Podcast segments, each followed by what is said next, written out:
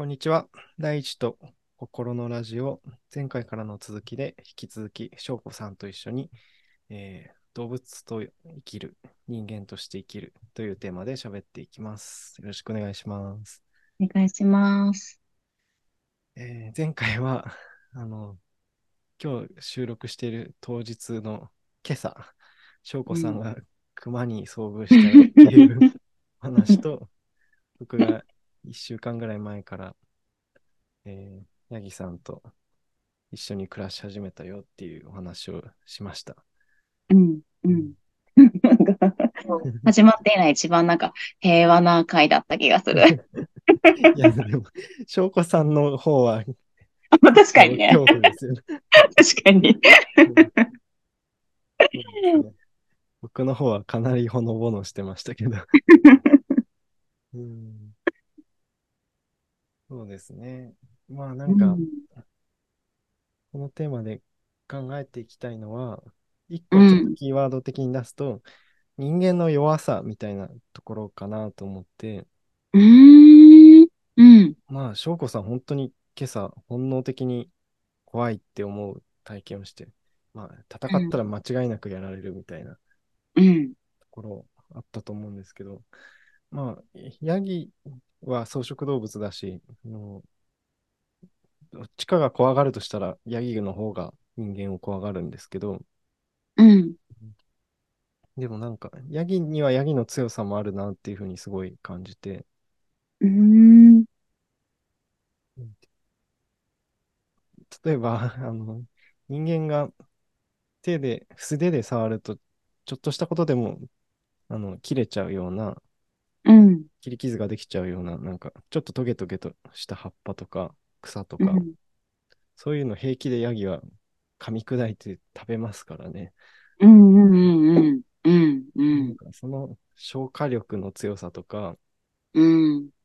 とちょっとこの前、まーちゃんと喋ってて、あの、水たまりの水を飲むって人間以外の動物普通にやるじゃないですか。うん。うん。でも、それ結構きつくないですか？やれって言われたら。だいぶ、だいぶ嫌だよね。だいぶ嫌ですよね。うん。うん。それをもしかしたらそうし、そうしなきゃならない生活の人もまだ地球上にはいるかもしれないけど、うん。いや、結構それ、かなり心理的に抵抗ありますよね。なる。うん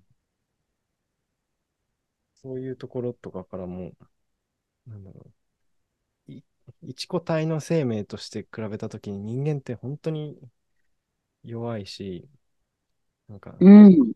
食べるものも相当選ぶ選んでるし、料理したりするし、うん。うん。なんかなんかヤギにとって、例えば食糧危機みたいなのも人間の世界にはね、ある、リスクとしてあるわけですけど、なんかヤギを見てると、本当にそこら中にあるものがほぼ全部食べ物ってなんか羨ましいなっていうか、そうだね。草で生きていけるんだもんね。うんそういうようなところから僕はちょっと人間の弱さっていうのをなるほど。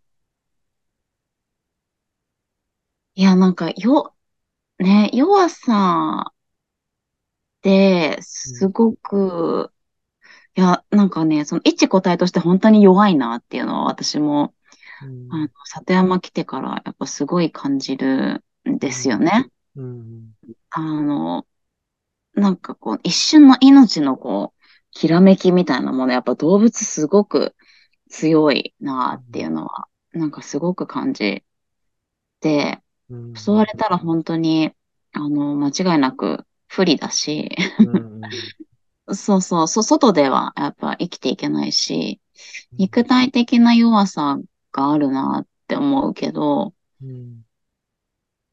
なんかそれでもこんなにやっぱ数が増えてるっていうのは、すごくね、コミュニケーションをするっていうところがすごく、だから集団として、うんなんていうか強いというよりは、まあ繁殖能力が高いんだろうなっていうのはすごく思って、うんにあ今日は人間が？人間が、ね、ううんんうん。まあ、は繁殖率は他の動物も高いけど、でも、明らかにやっぱり多いなって、あうんの、うん。全体的に見るとね。はい。私が住んでるとこは少ないですけど。うん。全体的にどう考えても多いよなって思うことがあって、そうですね。うん。今日私、ちょっと動物じゃないですけど、今日、あの、私がやってた作業ってひたすらあの森のつるを切るっていう作業。をするつるあずっとつる、木あにつるがー、巻いてるんですはいはけど、いはい。まあちょっと整備している、あの、道を作って、ここの木を少しずつ切っていこうっていうところが、ちょっうん。とあの日当たりが悪いのうんと整備ずっとされてないから、そうするとつるがすごい、あんの、はびこるんですよ。うん。ま。はびこるって言い方をするのがすごい人間目線だなって今自分で言いながら思ったんだけど、うん。あの、藤の花、6月ぐらいにお山に入ってる藤の花とかは、まあ、それだけ見ると綺麗だけど、それだけそこがもううん。生命体としてかなり、森としては、あの、まあ、よ、光が入ってないっていう、弱ってるっていうサインで、つるって、あの、まあ、なんで私、木こりはつるを切るかというと、これあの、え完全に木こり目線なんですけど、はい。やっぱね、あの、木にこう絡んでいくので、うん。えっと、木をまず、ものによっては、本当は木を殺しちゃうと、締めすぎちゃうと、あの、ツルは行く場所がなくなっちゃうので、本当は殺さないんだけど、たまにやっぱ、なんか、締めすぎちゃって木が死んでるっていうツうルもあるのん。で、うん。うん。まあ、あの、木に生きててほしいので切るっていうのと、ツルが絡んでると、あの、もうね、ひ光も差し込まないし、木が倒れる方向が全然い、い、なんか、変な方に行っちゃうね、ツルに絡んで。うん。なので、切る方にとってとっても危ないっていううのがあるので、ん。あの、切る前に数ヶ月ぐらい前からちょっとツルを切らせていただいて、少うし森をん。明るくしてから、うん。あの、切るっていうことをするんですけど、うん。ちょっと前置き長くなりますなぜツルのこと話してるかっていうと、ツルって、はい。あの他の木とか生命体と、うん。なんか、違う点が一個あって、うん。弱ってるツルを感知するらしいんですよ。根っこか何かで。えこのエーリアに弱ってるツルがいるぞってなる、なると、うん。そこに栄養を送るらしいんですね。他のツえール、ツルから、ツルに。すごそう。木はそういうことしないんですよ。あの自分の、あの、この自分の木で、ちょっ。とこう、ね、根っこが今傷ついてるなとかだったら自分で修復するけど、他の木に栄養は与えないんだけど、うん。鶴は、あの、まあ、絡み合ってたりするので、栄養を送るらしいんですね。えーそう、弱いながらの、この、あの、なんていうのかな、協力し合いながら生きているうん。感じが、鶴を切りながら、ちょっと、ちょっと人間っぽいな、みたいな、すごい、我々もコミュニケーションして助け合って、うん。時にね、あのなんか、あの、サポートし合いながら生きている感じが、うん。弱いけど強いなって、あの、今日ちょうど思ってました。いやー、面白い、それ。なんか、その、そもそもその鶴の生存戦略っていうのも、なんていうか、その、木に巻きついていくことで伸びていくから、木自体を殺しちゃはいけないけど、うん、なんかその、木を利用して、そのちょっと木を弱めるところもあるじゃないですか。うん、うん、だいぶ弱めてる。ううんん。なんか、ウイルスにめっちゃ似てますよね、それ。いや、ほんとね。そうね、そうね。うん宿主を殺したらいけないけど、多少弱らせて自分がそこで活躍してって、でん、も、完全に弱らせると流行れないから、そこそうん、こダメージあるけど、まあ動けちゃうかなぐらいにしといて、みんな出うん、歩くからより感染していくみたいなのが、うすん、ごい生存戦略として似てるなって思うん。いました。似てる。そうだね。そううん。そう。似てる。まあ、互い、なんかね、他の動物も多分ケアはすると思うんだけど、お互いに、う特に親。だったら。なんか人間という種で見た場合、我うん。々それがすごい強いなって、なんうか、ん。うん、思う。そうね。うもうちょっん。と、もうちょっとちょっと鶴について詳しく聞きたいんでうん。すけど。お互いのその栄養状態を感知し合って弱いうん。ところに送るっていうのは、うん。うんあくまで一個体っていうのはそれぞれあるけど、うん。協力関係にあるみたいな話なのか、うん。そもそも、その個体の区切る場所が、人間目線だとちょっとずれてて、その、うん協力し合ってる、その集団が実は一個体のような振る舞いをするみたいなところもあるんですか、ちょっと私の記憶が曖昧なので、今ちょっと手元にちゃんとあの、するっていう本をちょっと持ってきたんで、ちょっと待ってくださいね。ね 本っていうかね、つるっていう章があるので、えーっとね、猫が繋がってないから。ああ、そっか。一応、その定義上、一個体、一個体で分かれてるけど、分かれてる者同士が助け合う関係にあるっていう。あ面白い。ね、臨床に張り巡らされた鶴の根や、うん。お服枝のネットワークで養分の受け渡しがあるって書いて。だから個体を超えて、うん。うーん、鶴の種類によっては、鶴の種類によっては、おそらく稼ぎの良い鶴から稼ぎの悪い鶴へ、ネットワークを通した養分の受け渡しがあると思います。まあ、うんこの人も断定はしてないけど、で、も、だから個体を超えた養分の受け渡しがあるってことですね、これ。へえ。おー、面白い。富の再分配みたいなことが 起きてる。ねえ。すごい。そうなんですよ。結構その、超面白いでしょ、鶴。ね、めっちゃ面白い。そうそう、なんか個体の線をどこで引くか問題も結構あ確かに。深いなと思って、なんかその、ビーガニズムとかの、ひへの批判というか、まあ、うん。そんなにまとえた反論じゃないけど、植物だって生命じゃないかっていううん。話に対して、うん。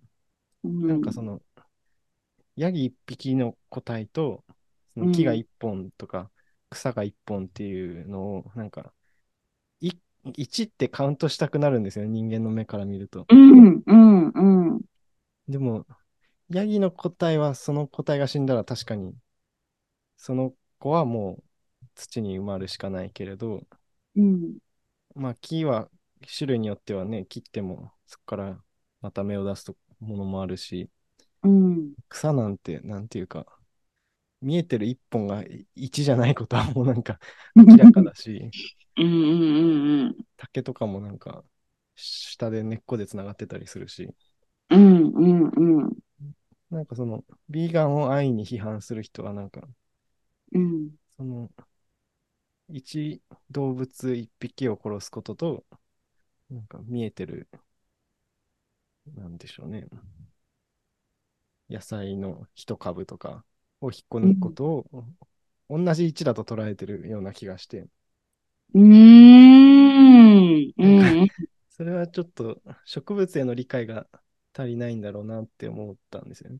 うん。うん。うん。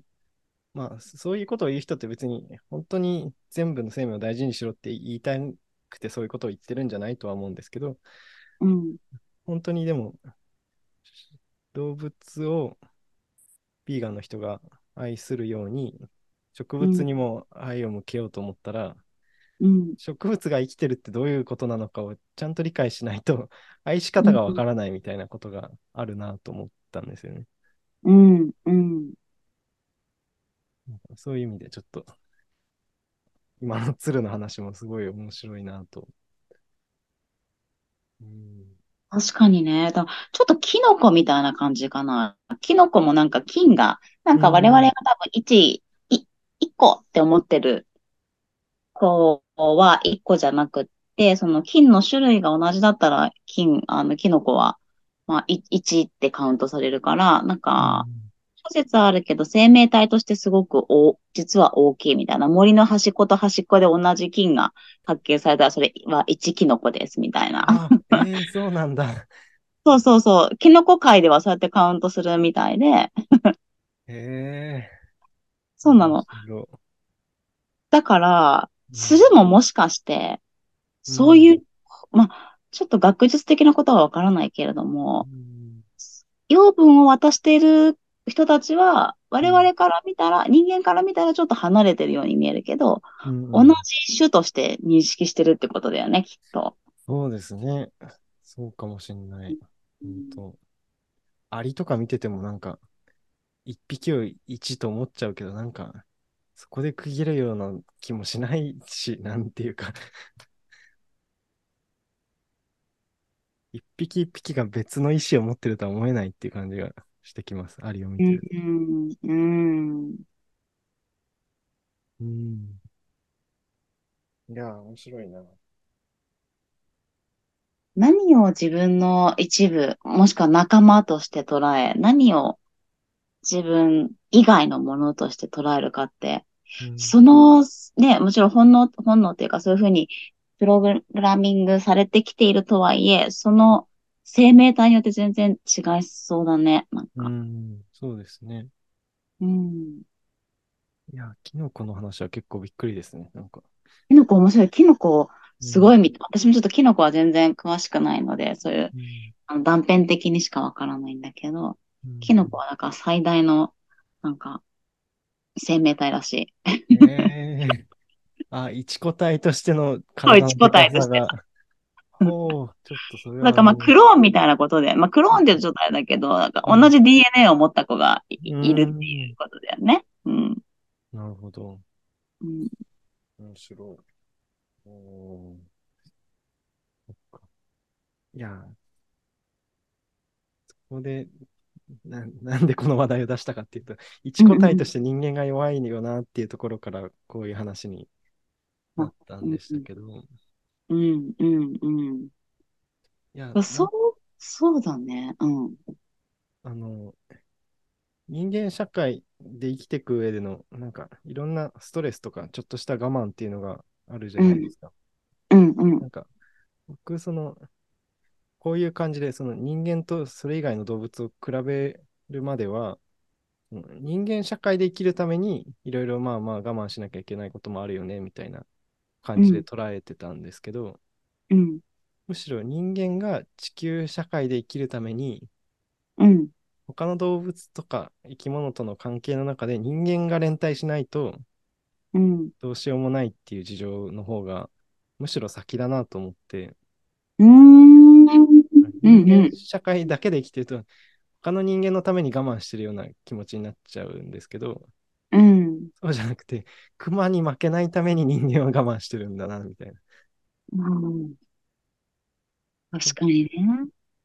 そこが結構僕はなんか、まあ、ヤギを、ヤギを飼い始めただけでそれに気づいたわけじゃないんですけど、他のいろんな情報を組み合に。わせていきながら、ああ、そっか。なんか、そう思うとちょっと、また我慢してるものへの見方が変わるなっていうのは思ったんです。本当だね。うんあのーうちのと、その目の前のゆ、私は熊出たけど、あ、で、出たみたいな感じで、あのうん別に、なんていうの、ここに熊出て一番困るのは私なので、なんていうかな、別に誰かの通学路とか通勤の道になってるわけじゃないから、あの、うんどこにも言ってないんだけど、ゆきさんは、あの、ゆきんこ食堂のゆきさんは、うん出たから、あの、区長さんに罠仕掛けておいてくださいって言ったんですって言って、あ、確かに人間はもうそこで助け合っていると思って今。うんその助け合いのために、はい普段のね、コミュニティとか、なんかいろいろなね、やりとりが人間同士で行われているわけで。うん確かにね。ああ、確かに今のにすごい人間の強さが凝縮されてますね、今の話に。本当に なんかそのう、ん近所の人に言える、こんぐらいまではもしかしたらやる動物はいるかもしれないけど、うん。なんかそれに過去の絶対他の別の地域で誰かが考えたうん。罠のかけ方をその人よ。も知っててやれうん。るとか、それの材料になる金属をすごい遠い国から採掘してきて使ってるとかっていうことが、うん多分人間の、まあ、あえて言えば強さなんですね。うん、うん、うん。うん。うーん。この人間が、まあ、人間だけじゃないけど、人間がその、なんていうのか、人間として、うんこう、ある意味助け合って結託していくっていうのは、うんまあ人間にとっては良さそうじゃない？なんか、はい。すごく。うんほ、他の生命体にとって、うん。もう、いいといいなって思いながら今喋ってるんだけど、地球にとって、その、まあ、これ人間だけ、多分、いろんな生命体が自分の、自分の仲間だっていう認識する、なんかうん。何かしらの、えっと、信号とか能能力みたいなものがあると気がしていて、まあ、要はこ、この人は自分の仲間、この人は自分の仲間じゃないっていう、うん。その、なんかそういう意識みたいなものは、うん。まあ、人間はかなり強いし、逆に言うと人間は他の生命体にもそそれを注ぐので、うん。ど動物とちょっと違うかもしれないけど、うん。それって何なんでしょうね。なんあか、ー結構それすごい深いテーマだな。なんか、あのまあ問いになってない。その、誰かを仲間だと思ううんということは、同時に誰かを仲間じゃないと認識する。はい、はい。ということは、この意識は何のために存在するのか、みたいな。うん。まあ、大雑把に言うと、その仲間認定する範囲を、うんできるだけ地球上すべてに広げていこうっていうのが結構今起きている風潮というか、まあう、ん。SDGs とかも、うんに言えばその、そういう方向を向いてるとは思うんですけど、うん。うーん、そっか、なんか、さっきの僕の話だと、そもそもその人間同士が連帯するのは、うん。人間同士のためもあるけども、うんそ。もそも対他の動物とのニッチの争いの中で、まずうん人間が生き残るために必要だったっていうのが、なんか第一のニーズとしてうある。っていう、なんか、それは結構僕の中で大きな発見だったんですけど、うん。今、翔子さんがお話ししたのは、その、その時の連帯感っていうのは、やっぱりうん人間だけに限られてたわけですよね。うん。うん。仲間認定したのは、ホモ・サピエンスだけで、うん。他のことは、うん。まあ、敵認定したところもあるだろうし、まあ、無関心だったところもあるだろうけど、うん。仲間とは思ってなかった。うん。で、それを今、翔子さんがおっしゃったのは、うんそれを、まあ、可能なら全生命に広げるみたいなことが可能だろうかっていう問いに聞こえたんですけど、そうだね。なんかね、その、そうだし、うん、えっと、加えて同時に、おなんかこう、仮説として上がってるのは、うん、その仲間じゃないって認認知するこの意識も実は大事なんじゃなかろうかっていううん。仮説も同時に上がっていて、その、我々地球の一員だよねって言って、うん、あのーなんていうのか、その意識が拡大していくっていうのは多分、その意識の拡大はおそらくかなり人間が持ってる特性なような、ちょっと他の動物がわからないから、もうどうしてもこれは人間目線でしか語れないんだけど、うん、うんうん。なんか、それすごくいいよねって最近そう、そういうの風潮が広がってるし、私もそうだなって思ってきたけど、うん、でも、なんか森を見てるとやっぱり、なんていうのかな、こう命が奪われるという行為は、うんあの循環する大事な一要素うん、ではあるなと思うので、うん、なんか仲、この人を仲間だと思う意識と同時に、この人を仲間じゃないっていう、うん、なんていうの？悪い方向に行くと、今、いいじめみたいなさ、人間社会でいじめとか、うん、うん、そういうことになっちゃうけど、ちっちゃく言うと、ちっちゃくないの。うん。なんかうん。人間社会の中だけで言うとそうなるけど、うん、なんか仲間じゃない認定するっていうのも、実は、この地球にとってなんか必要な、なんていうの？意識だったんじゃないかっていうのもなんかこう、実、あの今同時に思ってます。いやー、それは結構リアルな話ですもんね、それって。うん。今日のクマさんを仲間認定は、まあ、しないね。絶対しないね。本能的に無理だね。うん。いやー、そことの接点なしに考えちゃうと、なんか、ユートピアっぽくなんかみんなを仲間にしていくっていうのになりがちで、うん。まあなんか、僕もあの、1年目畑に電柵を張らなかったんですよね。イノシシが出ること分かってるのに。うん。うんなんかそれもちょっと、いきなり教会を設けるよりもどうなるか見てみたかったっていうところがあって、うん。やったんですけど、まあ、どうやっても荒らされるし、なんか、うん電作じゃない方法で教会をはっきりさせようと思ったりしたけど、まあまあ、全然破られてたので、うん。そう、なんか、しっかりと教会を設けるみたいなのも、普通に大事、なんか、全然重要ですよね。そっちうも。ん。うん。うん。なんか、それ、それはそれで、人間の、ある意味生物学的な領域の機能として、うん。ちゃんとやりつつ、なんか、いくつかその、認知を使い分けられるかなと思ってもいて、うん。うん。うん。うん熊に遭遇した瞬間はもう生命体として人間対熊ってなるから、うん。そこはもう離れるしかないっていうか、うん。でも例えば都市計画とかを考えるときに熊のためにここは森を残しておこうみたいな、うん。そういう仲間認定はできるわけですうよね。ん。そうだね。うん。そそっちかな、むしろ必要なのは。うん。うん。うん、ででもその実際に体対体で遭遇したときはやっぱりね、自分を守んなきゃいけないですよね、動物として。うん。うん。うんなるほど。これはまた面白いすテーマ。ごいね。人間の役割とはみたいな感じがなんかすごいずーっと考えてる。うんうんなんかその最近、スペクテイターっていう雑誌で、うん。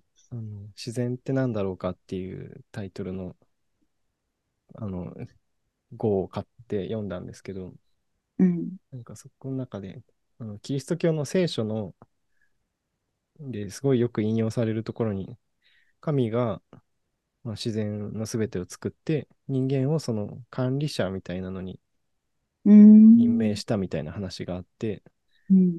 まあ、結構そそれがあって自然を支配するみたいな発想がついてしまったんだみたいな感じで、割と悪い意味でそれを。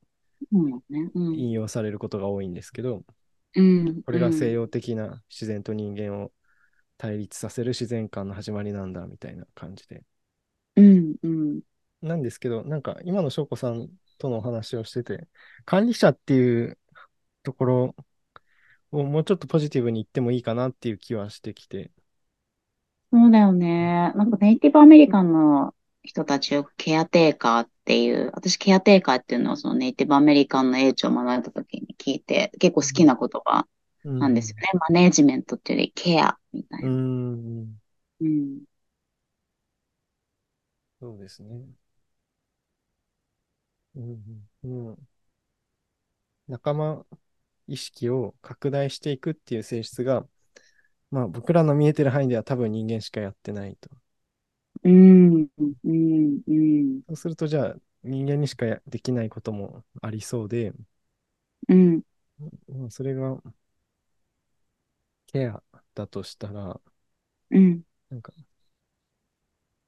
うーん、その管理者っていう言葉も全部をケアする可能性を持った意識を持ってるから、うん。それを、その、ホモ・サピエンスのことだけ考えて、うん。あれこれやるんじゃなくて、うん。全自然の管理者という自意識の拡大を持ってケアしなさいって言われてるようにも聞こえてくるんですよね。そそうだね。のうん。うん。うんというところで30分なんですけど、そうだね。うん。うん。